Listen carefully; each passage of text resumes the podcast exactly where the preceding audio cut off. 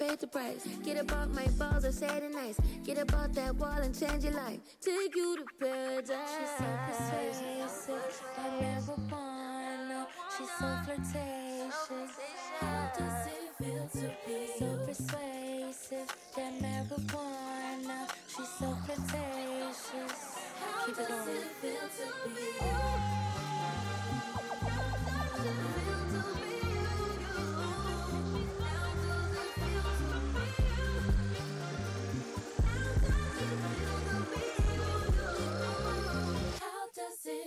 to be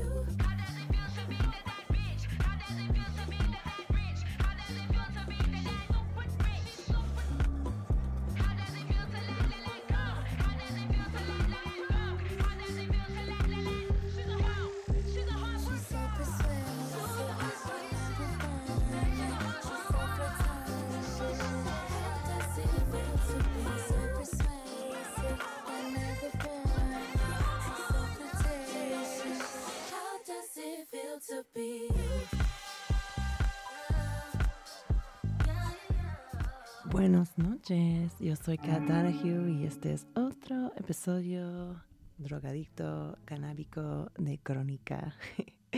Estamos transmitiendo en vivo desde la colonia San Rafael. Es el 14 de noviembre. Acabo de, eh, acabamos de escuchar Persuasive, una canción por Doechi y SZA. Y nada, yo estoy sintiéndome pues un poquito lenta. y te digo por qué. Es porque yo fui juez en la Copa Canábica Mexicana la semana pasada, su edición Weed Trade Show. Y entre todo la weed increíble que consumí, o sea, pasé cuatro días catando flores, extractos comestibles, o sea, un honor total, pero pues aún así eh, las cantidades requeridas de un juez eh, me causó exceder un poquito mi tolerancia de la cannabis, lamento decir. Eh, lo cual me hizo muy emocionada para este episodio el día de hoy. Eh, como muchas de las escuchas regulares ya van a saber, hemos estado pasando por un series de, de reducción de daños. Entonces, básicamente hemos estado pasando por sustancia a sustancia, hablando de, pues, qué son estas drogas, qué son sus efectos eh, y más que nada las prácticas asociadas con ellos eh, que pertenecen a la reducción de daños de, con ellos. Eh, la reducción de daños, como ya saben, es esta práctica de reducir los riesgos asociados con las drogas o sustancias psicoactivas en vez de eh, prohibir su uso, su consumo o esperar que la gente deje de usar drogas porque esto nunca va a pasar, amigos. Anyways, la marihuana, pues yo creo que este va a ser un episodio muy interesante porque pues la marihuana es una de nuestras drogas favoritas aquí en Crónica. Empezamos el show hablando estrictamente de la marihuana para muchos años, bueno, dos años yo diría. Eh, pero también está como percibida como una droga medio eh, safe, ¿no? Y creo que es importante que nosotros y nosotras y nosotras como consumidores podemos hablar de los riesgos que aún las sustancias psicoactivas menos novicias en muchos casos pueden tener, ¿no? Porque realmente al fin del día lo que importa es nuestra relación con estas sustancias y no necesariamente si es una droga mala o buena, porque las drogas, amiguis, son objetos sin animación, ¿no? O sea, solo tienen significancia que nosotros las damos. Entonces, bueno, eh, tengo en, bueno, no en el estudio conmigo, pero está conmigo desde Tepoztlán una experta que ha estado en crónica pues muchas veces realmente. Polita Pepper es una de las fundadoras de la organización educativa canativa.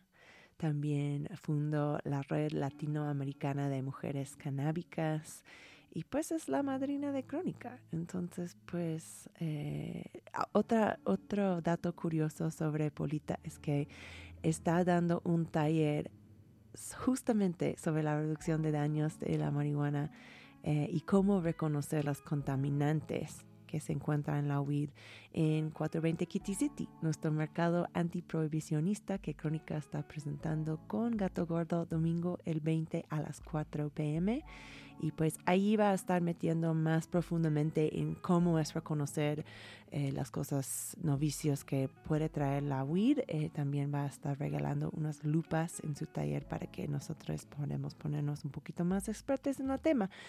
Y nada, sin más preámbulo, la presento. Hola Poli, ¿estás aquí con nosotros? Polita. Hola, querida, buenas noches. ¿Cómo están todos? Muchas gracias por invitarme de nuevo aquí, Crónica.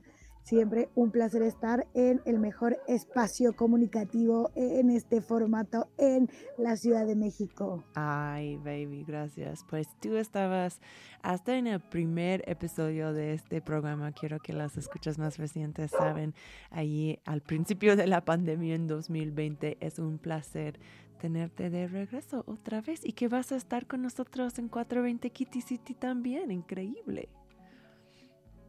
Increíble, estoy súper emocionada, me parece que tuve el placer de acompañar desde la primera edición el año pasado y estoy muy emocionada porque esta edición se viene con todo, es una organización que se está preparando con mucho tiempo, con mucho cariño, así que bueno, estoy segura de que esta edición la va a romper y además que tiene una propuesta súper interesante, ¿no? Eh, y Crónica y junto con otras plataformas, ¿cierto? Vienen haciendo un trabajo de eh, información en el consumo de muchas cosas, ¿no? Lo que nosotros eh, pasa cuando consumimos en las fiestas, en los espacios de consumo. Y en esta edición, el Bazar Kitty City, Fortuny Kitty City, eh, va a tener además esta, esta parte que también es una continuidad, ¿no? De lo que se presentó el año pasado con, con una parte de talleres. Así que ahí vamos a estar participando con un taller que, que va a haber distintos talleres, ¿no? Que podemos ahí contarles un poco de qué se va a tratar cada uno y yo voy a estar hablando sobre todo de eh, cómo mm, encontrar, ¿no? ¿Qué pasa cuando nosotros hablamos de mota contaminada? ¿Qué es la contaminación en nuestro consumo de cannabis? ¿Cómo se ve esa, esa contaminación? ¿Cierto? ¿Qué tipos de contaminaciones hay? Y esto, bueno, sin duda es súper importante en el sentido de que nosotras, nosotros como consumidores, estamos todo el tiempo haciendo consumos cotidianos que no por ahí no tenemos idea de cuál es la calidad que, estamos consumiendo. Entonces, de cómo desarrollar herramientas para empezar a aproximarnos a entender qué es la mota de calidad y sobre todo, y, muy importante, cómo alejarnos de la mota contaminada, ¿no? Entonces, vamos a estar hablando un poco de eso, se hablará de, eh, cierto, de, la aproximación eh, de manera segura de, a otras sustancias y bueno, junto con los y las expositoras que estarán trabajando diversos temas, vamos a hacer ahí yo creo que una comunidad súper interesante y una propuesta diversa en la Ciudad de México que muestra eh, desde distintas perspectivas Que interseccionan el arte, la salud, la educación y la propuesta de juntarnos a convivir y a divertirnos. Así que súper emocionada por esta próxima edición. Totalmente. Y si ustedes salen de este episodio, pues con ganas de aprender a más profundidades esta temática, especialmente eh, cómo es que se puede reconocer los contaminantes en la marihuana, pues nos pueden echar un mensajito allí en Instagram en arroba crónica CDMX y yo te doy todos los detalles de este increíble taller de crónica, I mean, de Polita, perdón, Polita. Em, quería empezar con un poquito de chisme. Eh, siempre bueno, siempre bueno. Uno de mis personas favoritos para chismear sobre el mundo canábico. Pero bueno, estaba diciendo antes que este fin de semana fue el Weed Trade Show. Y estaba sorprendida este año porque la gente estaban diciendo que ahora es la expo de la cannabis más grande de México. O sea, sí han logrado robar la corona de esto de Expo Weed porque según yo sí fue Expo Weed antes que era como el evento de la weed de, de este país. ¿Tú qué opinas, Polita? Bueno, estuvimos ahí este, este fin de semana también acompañando, pues, ¿no? Todos, todos los eventos en los que podemos, ¿no? Según los tiempos y los espacios de nuestra vida, participar y, y, me parece, yo tengo la impresión de lo que está pasando los últimos años es que se están generando propuestas de espacios distintos, ¿cierto? Que abordan también públicos distintos. Entonces, me parece que... Eh, ocupar el espacio ¿no? que, que en las primeras Expo Weeks ocupó, que es el World Trade Center, genera eh, un posicionamiento distinto y que también atrae a otras personas. Entonces sí se vio una, una feria, digamos, que fue nutrida en el sentido de eh, una propuesta. Eh, sí, eh, más en ese formato de, expo canábica que se ven en, otros países, ¿no? Entonces creo que si bien todavía estamos ahí caminando para consolidar el espacio de los, de los eventos canábicos, creo que una cosa que hay que, que, mm, reconocer es que la diversificación de, estos, de estos eventos, ¿no? Entonces, si bien estuvimos ahí en, el WIT Trade Show, que fue ese tipo de evento que ocupa esos espacios, ¿no? World Trade Center, Ciudad de México, eh, gente que por ahí iba a la expo vecina, que era una expo fitness y se daba cuenta que había una expo de marihuana en el World Trade Center, ya genera, ¿cierto? Un impacto distinto en la sociedad, ocupar esos espacios. Eh, por otro lado, creo que también es importante reconocer eh, la diversidad de espacios, ¿no? Así como se está ocupando ocupando el World Trade Center, se están ocupando espacios alternativos eh, a menor escala que generan propuestas diversas. Entonces, eh, creo que ahora pasamos de ver cuál es más grande y cuál es menos grande a ver las distintas propuestas de tipos de eventos para convocar a distintos públicos eh, y, agregar diversidad, ¿cierto? A este mundo canábico en México y eso sin duda es una cosa que celebrar.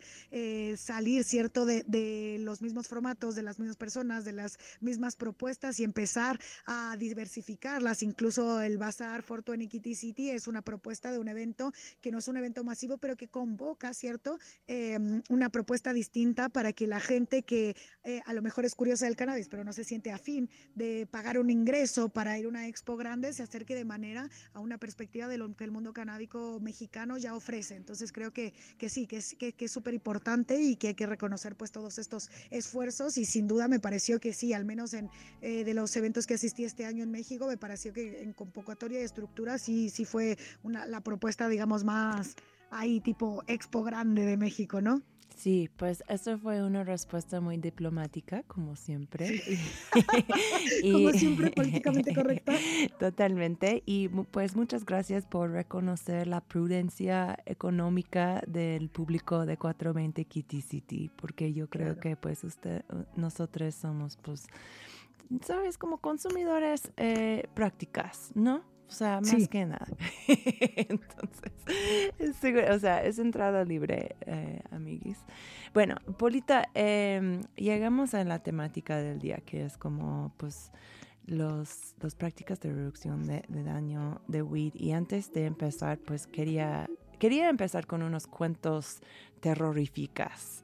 Eh, la mota, por ejemplo, ¿a ti te ha hecho daño en alguna ocasión, Polita? O sea, tú eres una consumidora regular, tienes una gran educación canábica, tienes un amor para la planta, pero en alguna ocasión este, este ser viviente te ha hecho mal?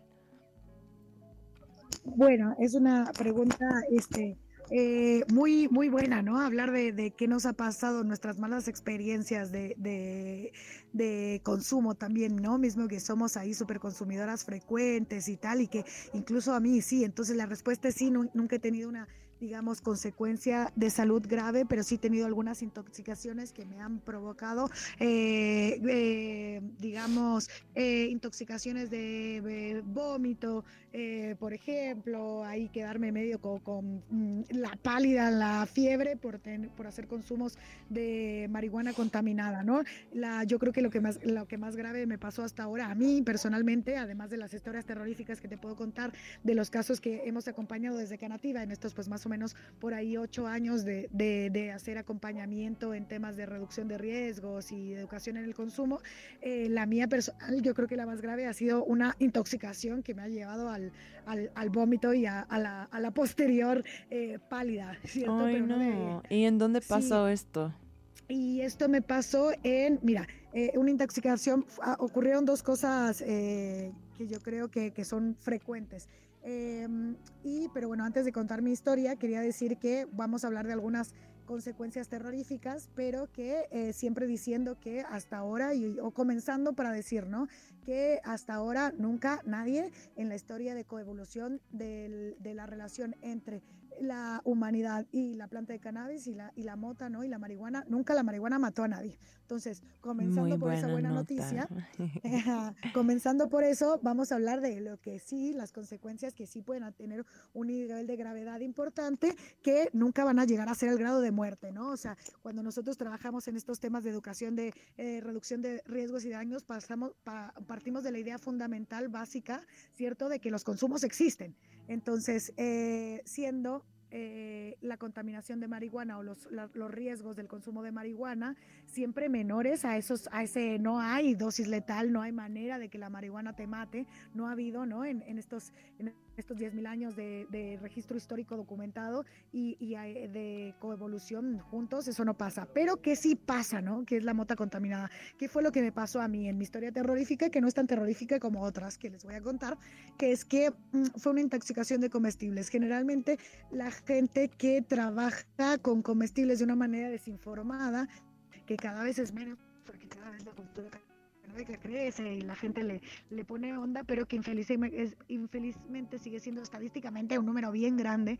Eh, entonces mucha gente acude al mercado negro que para comprar lo que en México le llamamos tipo el guarumo, ¿no? Que son los restos de esa marihuana que se, se trafica de manera eh, que se produce en lógica de la cantidad y no de la calidad, ¿no? Entonces se venden costales grandes, esos costales por ahí tienen humedad, la, la mota viene, la cosechan y ese, la, a veces no se esperan suficiente a secarla o se, la secan de una manera que por ahí no es la ideal, se guarda costales o se comprime, se trafica y llega, digamos, a la Ciudad de México, a los barrios de la Ciudad de México en diferentes formatos, ya con algunos contaminantes agregados, ¿no? De cómo la cosecharon, cómo la secaron, cómo la guardaron en las bodegas por ahí donde las están guardando en costales, etcétera y tal. Y entonces eso empieza a generar un montón de eh, una de las contaminaciones más frecuentes en la marihuana, que es la humedad.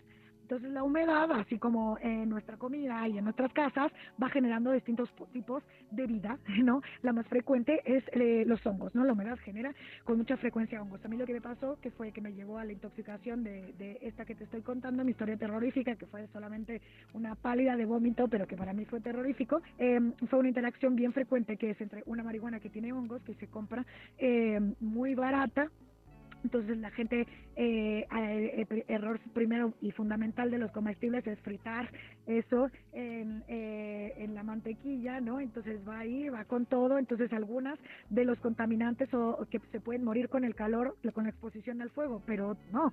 Y quedan, ¿no? Entonces quedan en la mantequilla, que quedan en el brownie que te comes al final. Y eh, otra cosa que pasa bien frecuente eh, asociado al consumo de comestibles es esta cosa de comí un poquito, no siento nada, no me está poniendo, como otro poquito, sigo sin sentir, sigo sin sentir y cuando te, te, diste cuenta que sentías ya se te apagó la tele, ¿no? Eh, bueno, a mí lo que me pasó es que hice un consumo de comestible con un, un uno de los comestibles que todavía tenía un hongo bien frecuente, que es bortritis, y ahí tuve una intoxicación alimentaria que me provocó una, infección y estuve ahí como con la pálida de los vómitos. Eso pasó leve, ¿no? Ahí, yo al siguiente día estaba bien, pero es una intoxicación bastante frecuente. Y ahí eh, bueno, esa es mi historia, ¿no? Pero te, te puedo eh, contar de, de, algunas afecciones más graves que sí, no me han pasado por suerte, eh, em, personal, personalmente, pero que Canativa ha acompañado, ¿no? Entonces, ¿qué son las infecciones graves o eh, consecuencias de consumo de mota contaminada? Bueno, con mucha frecuencia, generado también por la lógica del mercado negro, eh, las, materias primas que la gente consume, por ejemplo, para hacer medicina para sus hijos, que es lo que nos más ha tocado acompañar en Canativa, este, o de consumos de porro, ¿no? Este hongo que yo te decía, que fue el por el que yo tuve la, la mm, intoxicación eh, hay otros hongos que genera la planta de cannabis. Cuando los consumimos, ¿cierto? Algunos de ellos pasan a generar infecciones en el pulmón. Entonces ese, ese hongo se aloja en el pulmón y genera y se reproduce dentro de tu pulmón. Eso después se tiene que hacer un tratamiento, que se puede, inclusive hay infecciones por hongos de cannabis que se tratan con cannabis, pero bueno, también el tratamiento más frecuente cuando tú vas y te hacen un estudio, ¿no? Eh, eh, y tienes una, una, una complicación respiratoria y ahí te empiezan a ver, ay, ¿qué es lo que te está pasando? Bueno, una de las cosas frecuentes es que ese, ese hongo, ¿no? Si somos personas consumidas, fumadoras de cannabis, se te aloja en el pulmón y eso es una infección bastante frecuente que tienen los fumadores, como les dice el sistema médico, no crónicos de cannabis, que es encontrarles este hongo reproducido dentro de los pulmones. Entonces eso por suerte a mí nunca me pasó, pero me parece que es una de las consecuencias eh, terroríficas de la contaminación de la marihuana, ¿no? Hay otras consecuencias terroríficas que nos ha, eh, tocado acompañar en Canativa, que son, que también tienen que ver con esa lógica de este dispositivo de control social que es la prohibición, que es, por ejemplo, las cosas que se le agregan para que parezca que es de mejor calidad.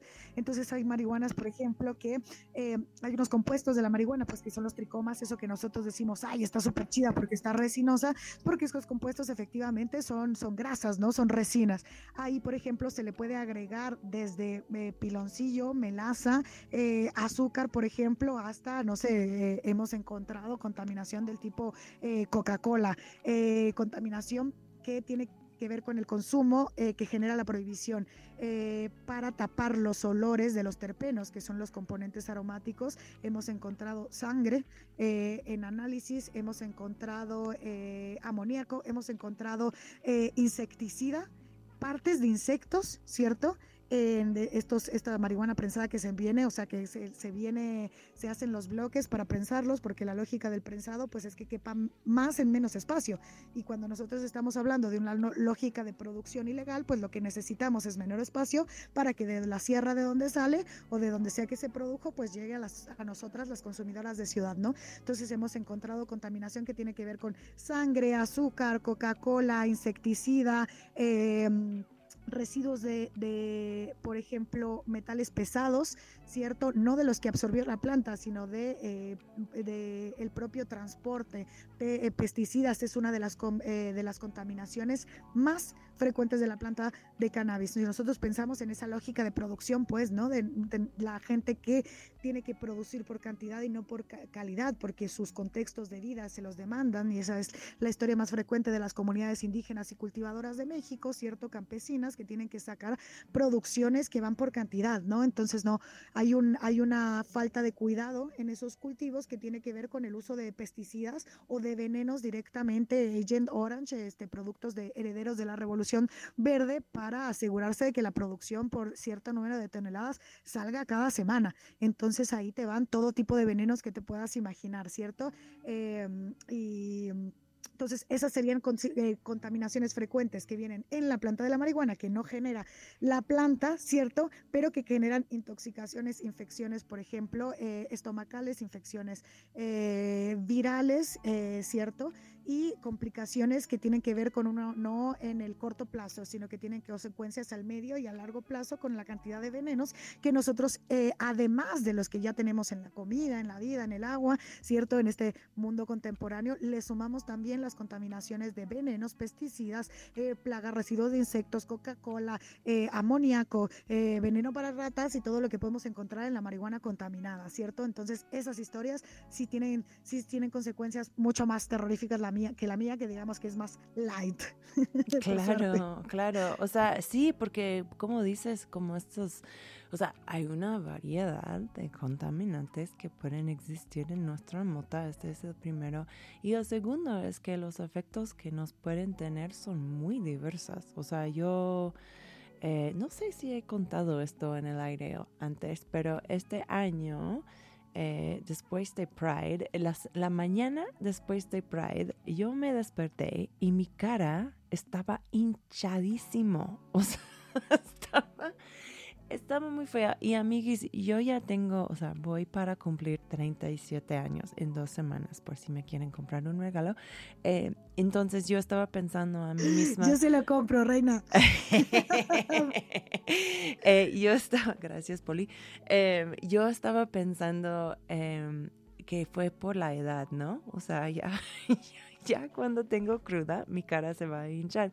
Entonces, ¿qué se hace cuando algo se hincha? Pues se fuma marihuana, ¿no? Para desinflamar, como una buena pacheca. Entonces, yo llevaba cuatro días fumando, dice que para bajar esta inflamación, hasta que viene mi amigo Germán, que ha sido un, un, invitado en este show, en nuestro, nuestro episodio de cómo comprar cannabis.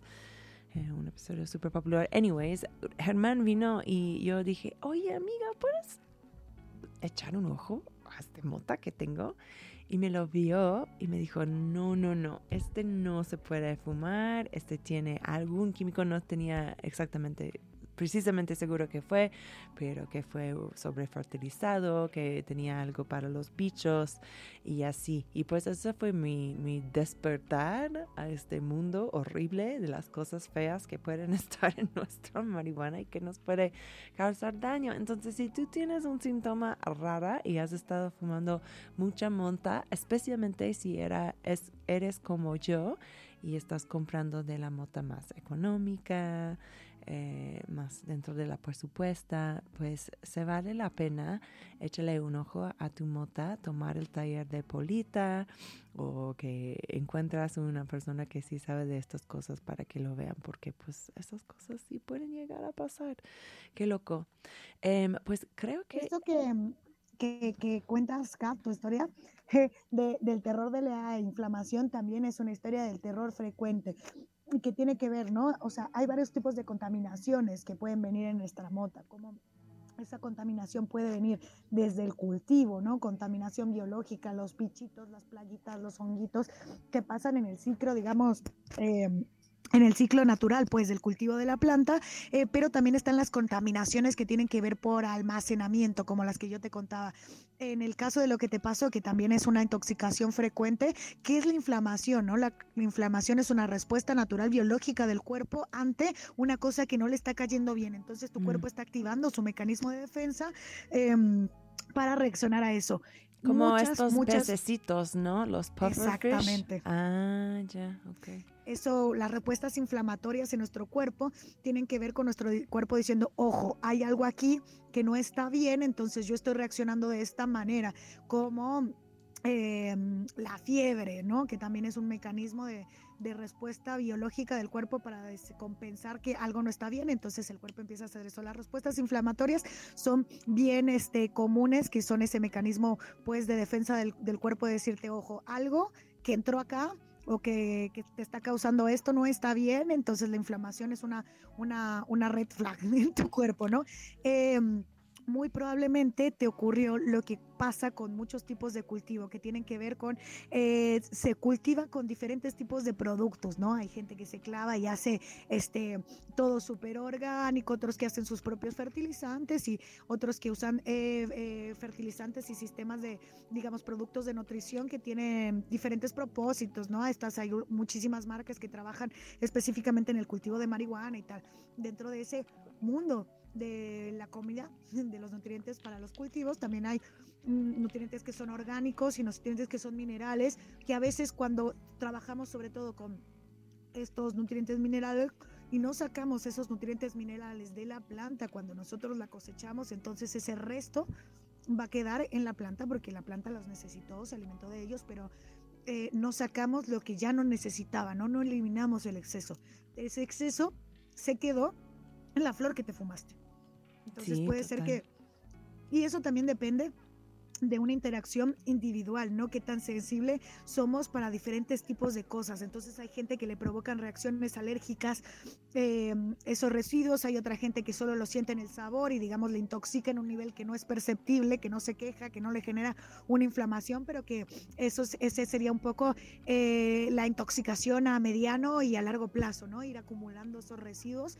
En el caso tuyo, tu cuerpo reaccionó con una respuesta inflamatoria para alguna cosa que no fue eliminada de esa flor que te hizo mal, ¿no?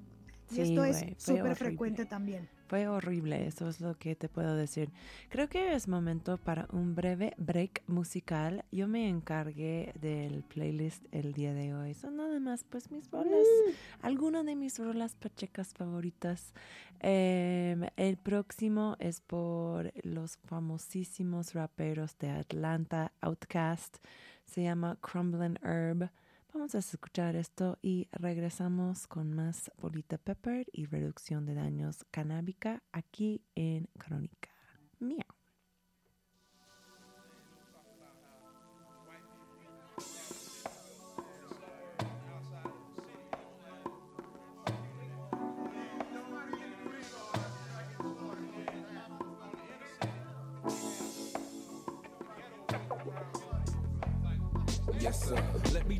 Your brain. Folks falling like rain. Poverty got me selling things. Guess I'm gonna explain. Jane is rolled up, no gangs be throwed up. But still, Andre got action. They sweat like keep all of my teeth. I take it upon myself to handle mine. Thinking that you got ample time to do this. Have you shot up? Thought you knew this. I'm crumbling. No time for falling. Selling my sacks. Watching my back. Wetting them up like slish.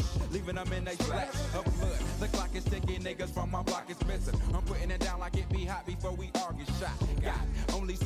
time in this bastard. Better be claiming pro, but I be saying they procrastinating. Settling for less. Better be ready when they roll up in your nest and sink one in your chest and you gone. Up out of here for good. Y'all be bobbing back and forth to let me know you understood. Yeah, what's up?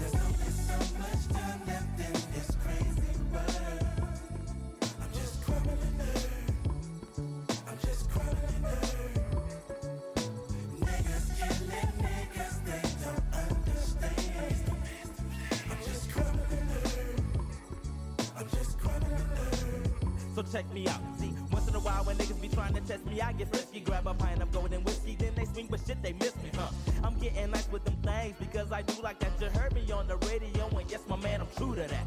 I run my lyrics the way I wanna hear them, and shoot my dice against the bricks the way I wanna flick them. Niggas a ring around the roses, diamonds around my neck from but I'm running niggas over like a 94 Lexus tested. 10 millimeters, count on nigga, fuck a nine. See, I added a millimeter for y'all niggas doing crimes and. Your ass, bye-bye, sayonara suckers. I flip the script and turn the page, it's of your motherfuckers. Be popping shots like them hoes be popping cooties, and I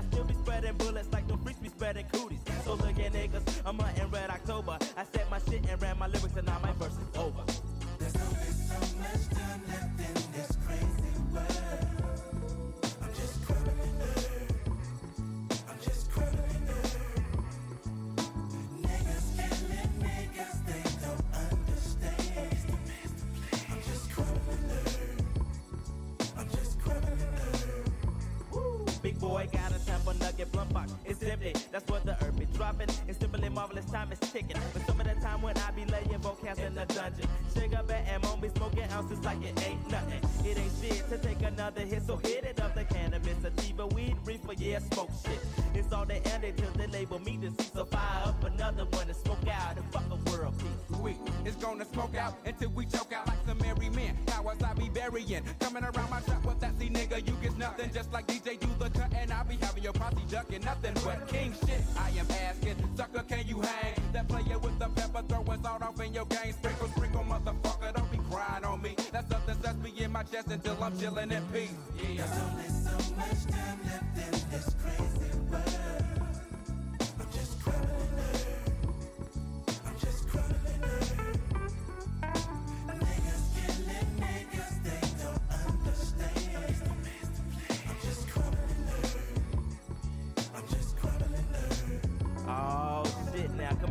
Fat hoes sitting off on cornflakes.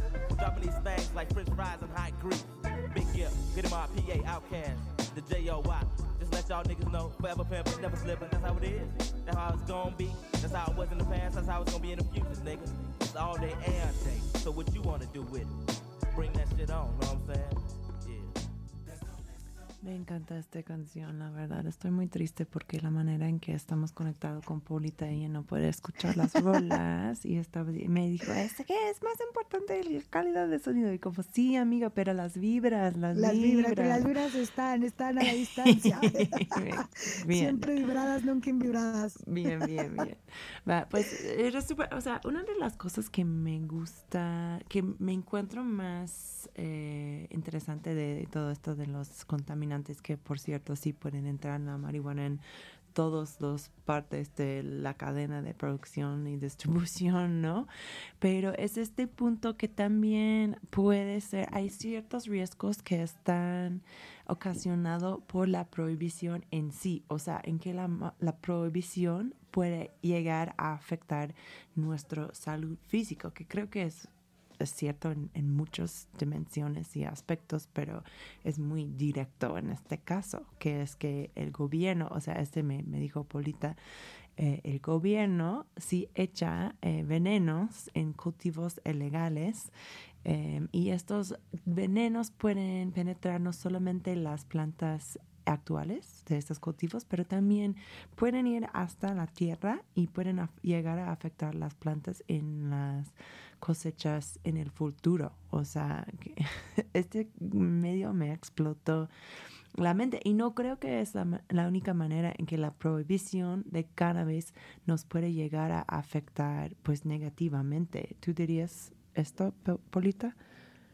Sí, así es, y esa es una parte muy importante como eh, de mencionar, ¿no? Digamos que la prohibición eh, como un dispositivo de control eh, social genera también esta, esta, esta dinámica, ¿no? Digamos que tiene que ver con un tema de geopolítica, de la producción del cannabis en el mundo. Entonces, en esa geoproducción, era esa geopolítica de la producción, ¿quiénes son los países que están produciendo la planta de cannabis? Y si nosotros lo pensamos eh, globalmente, son países que se adscriben al sur global, que son generalmente comunidades racializadas, empobrecidas, campesinas y que generan, eh, que tienen eh, estas, estos cultivos, esta producción que tiene que ver más con una eh, sobrevivencia económica que con una lógica propia de la producción eh, para su subsistencia dentro de su de su vida. O sea, ¿a qué me refiero? Muchas de las comunidades en los países productores, como eh, en el caso de Latinoamérica del sur global, ¿no? África, México, eh, Paraguay, eh, Colombia, ¿no? Que son en esta geopolítica de la producción, distribución de la marihuana, somos los países que producimos, ¿cierto? Entonces, ¿qué pasa con las políticas de control de esa producción? Durante las últimas décadas, ¿cierto? Esa política de la producción de estados nacionales como Colombia o como México ha sido la erradicación de cultivos ilegales a través del envenenamiento sistemático del suelo pero que no es solo del suelo, sino de lo de que todo ese suelo genera. Entonces el gobierno, por ejemplo, de los estados nacionales eh, colombianos, ¿no? O mexicanos que han tenido bastante esta política, lo que hacen es mandan estos helicópteros eh, a eh, dispersar veneno puro y duro, ¿no? Que es estos herederos de la revolución eh, verde, ¿no? El paraquat, el Agent Orange, que son rociados que son venenos para la tierra, que no son venenos exclusivos de la planta de cannabis o de la planta de o de la flor de amapola o de la del árbol de coca, sino que son más bien este venenos para la tierra. Entonces, ¿qué pasa? Esa tierra se envenena y se envenena la tierra donde se produce cannabis, este amapola, eh, hoja de coca, pero también papas y frijol y maíz, se envenena todo el suelo. Entonces, esto es un riesgo de la prohibición que no solo tiene que ver con el consumo final de la persona consumidora de marihuana que le va a llegar después de, de varias generaciones ese suelo. De hecho tiene que ser trabajado para que se recupere porque el, que, el suelo queda envenenado y eh, entonces digamos que tenemos esa, esos, esos riesgos de la, de la prohibición que son el consumo de ese, ese, esa planta de marihuana que te llega a ti consumidor de la Ciudad de México digamos por ejemplo de la Sierra de Poray que ya tengan que se creció en ese cielo eh, en ese cielo no en ese suelo envenenado. Pero también ese ese porro que te está intoxicando a ti de ese suelo envenenado eh, está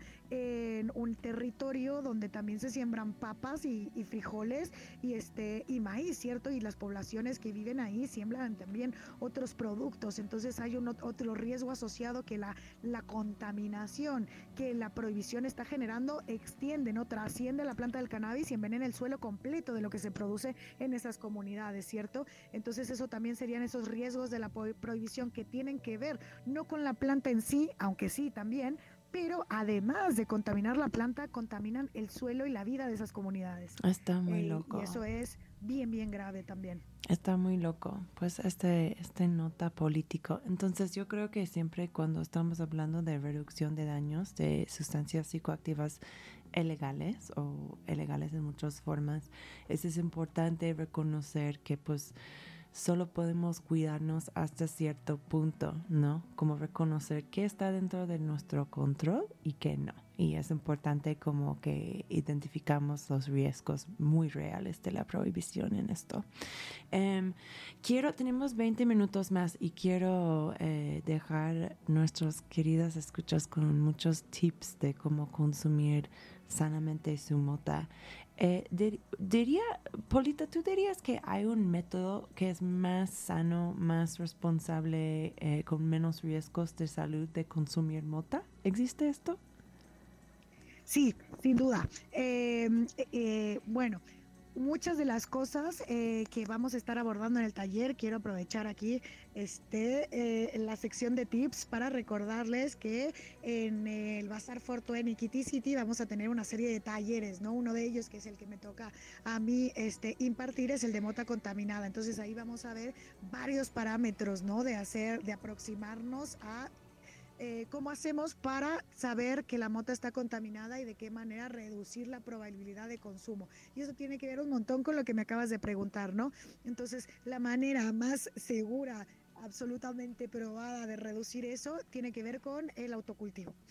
Digamos, cuando yo Ah. deposito en una tercera persona, alguien que no soy yo, el consumo de mi, de mi mota, de que eso es lo que ya hacemos, digamos, con los tomates y este y las lechugas y todo lo demás que, digamos que nos comemos. Nosotros cuando no somos conscientes, cuando no tenemos información de cómo esa cadena productiva se genera para llegar hasta mí, entonces lo que nosotros hacemos, vamos al mercado, compramos la lechuga y la comemos. Listo, bueno, eh, lo mismo que hacemos con, con, con el cannabis, ¿no? Entonces digamos que la manera eh, más eh, segura de reducción de riesgos tendría que ver con yo re- eh, responsabilizarme por la información de esa producción. Entonces, la manera en la que, la primera manera en la que yo me responsabilizo absoluto de la cadena productiva, digamos, sería yo compro la semilla, la planto en mi casa o en mi patio o en donde pueda, este, la, la sé con qué la estoy tratando, sé en qué suelo la cultive, sé qué tipo de sustrato estoy usando, sé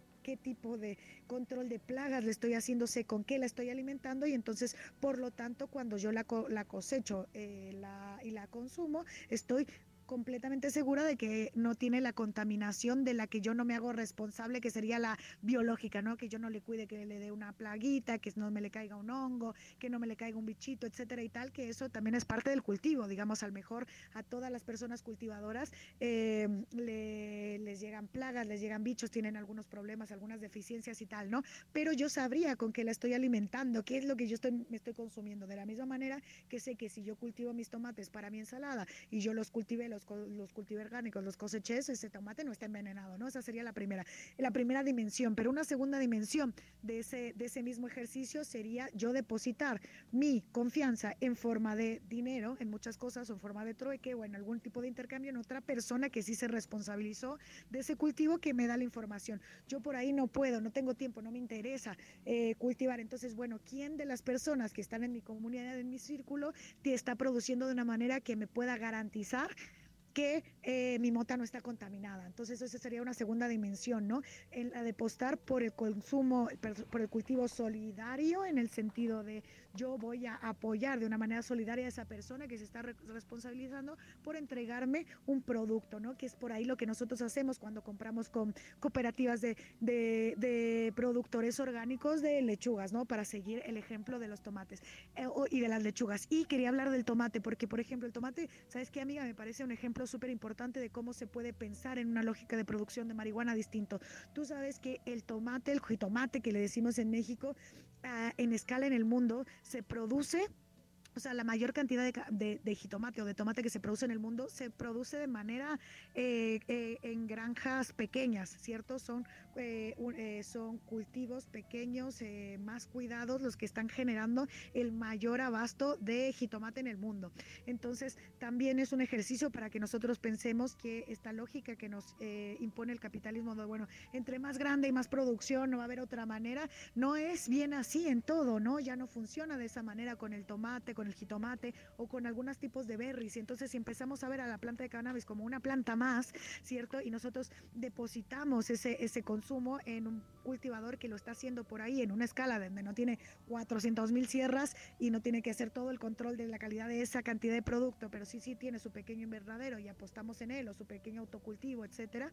Eh, digamos, esta sería una segunda dimensión, ¿no? Que la persona que me distribuya se haga responsable de la calidad. Un tercer nivel de esa información sería, bueno, no tengo una persona eh, en mi círculo de confianza que haga ese trabajo, yo tampoco me quiero hacer responsable de tener ese cultivo y entonces voy al mercado eh, que de la ilegalidad, ¿no? Entonces, ¿cómo le hago para ir al mercado negro y comprar y, comprar un porro con eh, menor información que no es la persona que yo sé dónde la cultiva, cómo la cultiva, que me cuenta, que, tenemos ese contacto cara a cara, que digamos que infelizmente es la vía más frecuente cuando nosotros nos acercamos, digamos, al consumo de marihuana. Vamos por el dealer que nos pasaron por el WhatsApp, mm, la esquina de no sé dónde, el amigo del amigo, etcétera y tal. Entonces sería generar una serie de preguntas para ese vendedor que nos den una información básica y fundamental, ¿no? ¿Dónde, qué es lo que estoy consumiendo? ¿Dónde fue cultivado? Mm, ¿Tienes idea de qué tipo de cultivo se usó? ¿Sabes? Porque hay mucha desinformación que también se genera por la prohibición misma en el mercado negro, ¿no? Que tiene que ver con, cada país tiene su, su término para esto, ¿no? Pero en México es chistoso que te dicen, eh, no, es una marihuana hydro. Y lo que yo entiendo por hydro en México es que cuesta más cara, porque hydro es hidroponía y hidroponía no es un tipo de marihuana, es una técnica de cultivo en la que se produce, por ejemplo, marihuana y lechugas también. Entonces, cuando tú ves un catálogo, por ejemplo, que te dice hydro, tú ya puedes saber que la información ahí no está siendo suficiente. Cuando la persona te dice, no, pues es de, de, de, invernadero. Bueno, ¿qué tipo de invernadero? ¿Qué es lo que tiene? ¿Sabes cuál es el resultado? ¿Cómo se llama la cepa? Por ahí, ¿qué es lo que esa, cuáles son los componentes que esa cepa genera? Entonces, en la medida que tu distribuidor tenga más información del producto, que te está vendiendo, ¿cierto? Y eso sería como la responsabilidad del vendedor y del consumidor de informarnos lo mínimo de, de nuestros consumos. Eh, si ese vendedor, si esa persona que nos está distribuyendo no está completando, digamos, este cuadro de información básica dónde se produjo, cómo se produjo y qué, cómo se llama lo que, o cómo dices que se llama lo que te estoy comprando, eh, digamos que no sería un, una opción en mi lista de gente a quien comprarle, ¿no?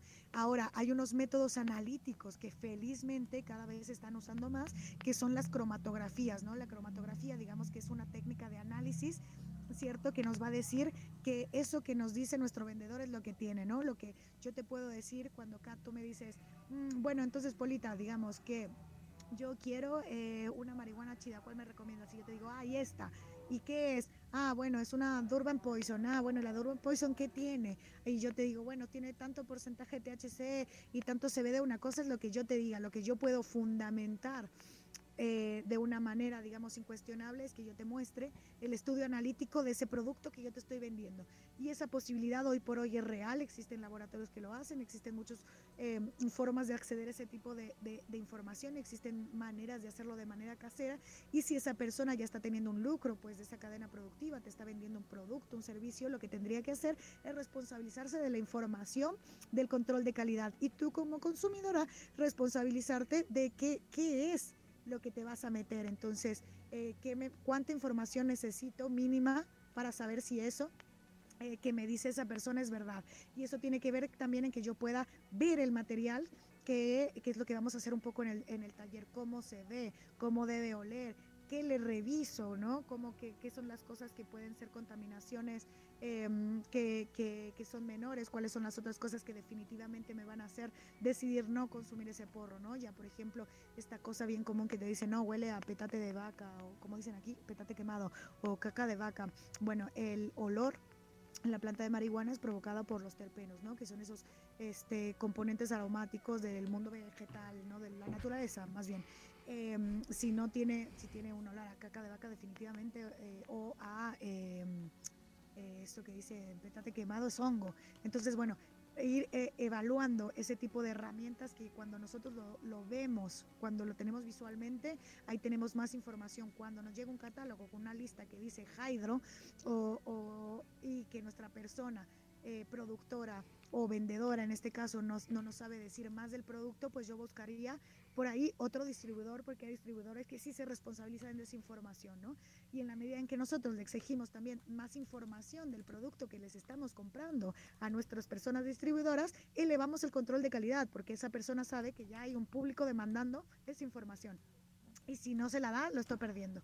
Entonces es una lógica que tiene que ver pues con involucrar la responsabilidad de la información en sí toda la cadena productiva y nosotras personas consumidoras no desligarnos de esa información, pues que también está en nuestra responsabilidad nuestro propio consumo, que tiene que está asociado a nuestra salud, pero también a la salud comunitaria, de qué manera nosotros estamos construyendo salud de comunitaria cuando estamos haciendo el ejercicio de pasarle la información a nuestras amigas, a nuestros amigos, a nuestros dealers mismos, de que la información que están dando no es suficiente, entonces que tienen que eh, hacer llegar esa información para que bueno sigan manteniendo la comunidad eh, de personas a las que les pueden seguir ofreciendo esos servicios, ¿no?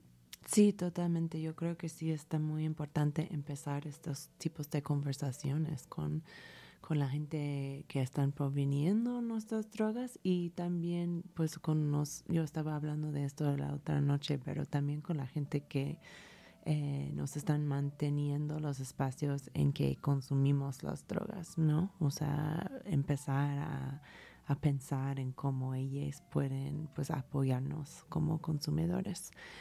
Eh, super sí. Pues casi, casi llegamos al fin del programa. Eh, pero, o sea, obviamente hay mucho, mucho más que podríamos hablar. Polita obviamente tiene una cabeza llenísima de este conocimiento de, de cómo mejorar nuestra relación con la weed. Y si te quedaste con preguntas o quieres saber más de la parafernalia, eh, de cómo reconocer un uso problemático de la marihuana tal vez. Eh, todas estas cosas se puede preguntar y aprender pues en el taller de Polita como hemos estado repitiendo pero le voy a repetir una vez más en el taller de Polita el domingo domingo el 20 a las 4 pm en 420 Kitty City que está en Salón Silicon Jacobo Toledo ahí en la colonia Roma Sur eh, puedes ser parte del taller por registro previo. Eso porque tu, el costo de tu registro em, incluye a una lupa, o sea, una herramienta muy pro que Polita te va a enseñar cómo utilizar y cómo reconocer algunos de estos contaminantes de que ella estaba hablando. Creo que se van a mencionar que algunos tienes que usar un microscopio para identificar, pero pues sí hay ciertas cosas que puedes ver con un microscopio y esto. Y pues esto es mi, mi promo para el taller de Poli. Polita, muchísimas gracias por estar con nosotros desde Tepoztlán. Muchas gracias por hacer tiempo en tu horario llenísimo otra vez para Crónica Amiga.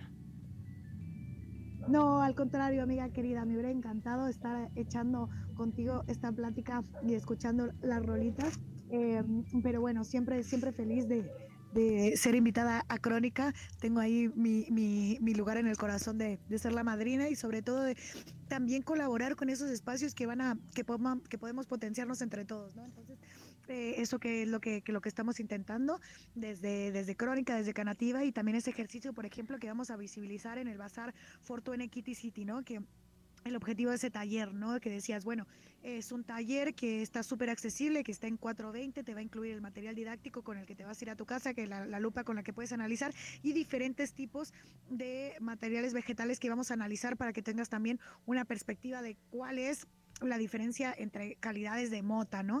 Y, mm, y bueno, decirles a todas, a todos, a todos los que estén interesados que se comuniquen, eh, eh, nos manden mensajito ahí a Crónica, a Canativa, si les interesa del taller y que hay otros talleres también súper chidos para checar que tienen que ver con, con cómo relacionarnos con, con otras sustancias, con ir a pasar el rato y convivir de, del arte y el porro. Digamos, hay un montón de cosas, así que les invito a que revisen la programación y que, bueno, quien esté interesado, nos vemos allí en el taller de mota contaminada. Escriban a Canativa y a Crónica para la inscripción. Y este, muchísimas gracias, Kat. Gracias por, por estar, por este espacio que generas y por el bazar que la va a reventar toda. Ya estoy ansiosa por estar ahí. Sí, ya sé. Bueno, tal vez debo mencionar, solo hay dos talleres y el otro es mío. es el primer taller que yo voy a dar en la vida y es sobre drogas en el club. Y pues los escuchas de este programa van a saber bien de dónde viene esa idea. Eh, hicimos un serie de conversaciones con promotores de fiestas aquí en la Ciudad de México entre ellos Alberto Herbal, uno de los fundadores de Pervert, que apareció en el show hace más que un mes ahora. Eh, pero sí, es como hablando de, la, de los usos problemáticos y los usos pues ideales y positivos y chidos que se puede ocasionar nuestro consumo de las drogas en espacios de nightlife y en el antro. Y así creo que es una, una parte de las drogas que no se habla tanto aquí en México. Entonces puedes venir al debut de este taller. Espero que es el primero entre muchas presentaciones de la información que voy a hacer, pero va a tener su comienzo ahí en Kitty City, entonces increíble. Eh, gracias a Polita, gracias a Radio Nopal para otra vez ser la sede perfecta para estas conversaciones drogadictos. Si quieres apoyar la estación, Radio Nopal tiene un programa de Patreon super chida. Básicamente te pones miembro de, de la radio y a cambio te dan merch gratis y también muchísimos descuentos en negocios locales alrededor de la ciudad. Em, seguro que si revisas la lista de los negocios que nos apoyan vas a encontrar entre ellos unos de tus favoritos. Puedes encontrar más información sobre esto en radionopal.com. Y nada, quédate aquí para el siguiente programa que es por el hermano Horacio Barpola. Se llama Iridescencia Programada. Super astral si has estado acompañándonos con tu porrito. Y la, vamos a terminar la, el programa con una canción que se llama All I Do Is Smoke Trees by DJ Manny. Em, Polita, tú sabes muy bien que terminamos cada, cada show con un miau. ¿Quieres miau conmigo? Uno, dos, tres. Miau. ¡Super miau! Gracias, Crónica. Gracias, No, Kat. Gracias, Gracias a Polita. todos. Buenas noches. Buenas noches. Trees. All I do is smoke trees. All I do is smoke trees. All I do is smoke trees. All I do is smoke trees. All I do is smoke trees. All I do is smoke trees. All I do is smoke trees. All I do is smoke trees. All I do is smoke trees. All I do is smoke trees. All I do is smoke trees. All I do is smoke trees. All I do is smoke trees. All I do is smoke trees. All I do is smoke trees. All I do is smoke trees. All I do is smoke trees. All I do is smoke trees. All I do is smoke trees. All I do is smoke trees. All I do is smoke trees. All I do is smoke trees. All I do is smoke trees. All I do is smoke trees. All I do is smoke trees. All I do is smoke trees. All I do is smoke trees. All I do is smoke trees. All I do is smoke trees. All I do is smoke trees. All I do is smoke trees. All I do is smoke trees. All I do is smoke trees. All I do is smoke trees. All I do is smoke trees. All I do is smoke trees. All I do is smoke trees.